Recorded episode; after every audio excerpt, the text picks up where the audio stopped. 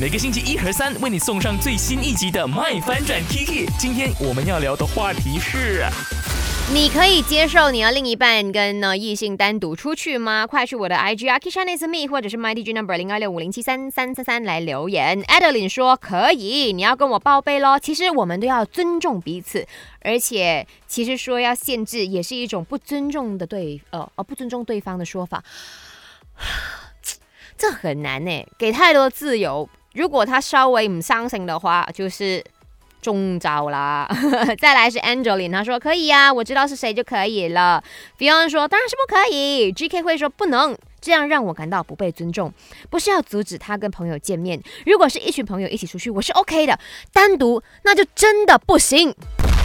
然后出泡嗯，他说可以，不过只限于呢吃饭，其他的就不能了。比如说看电影啊，或者是旅行。所以要旅行的话，我们都要分开。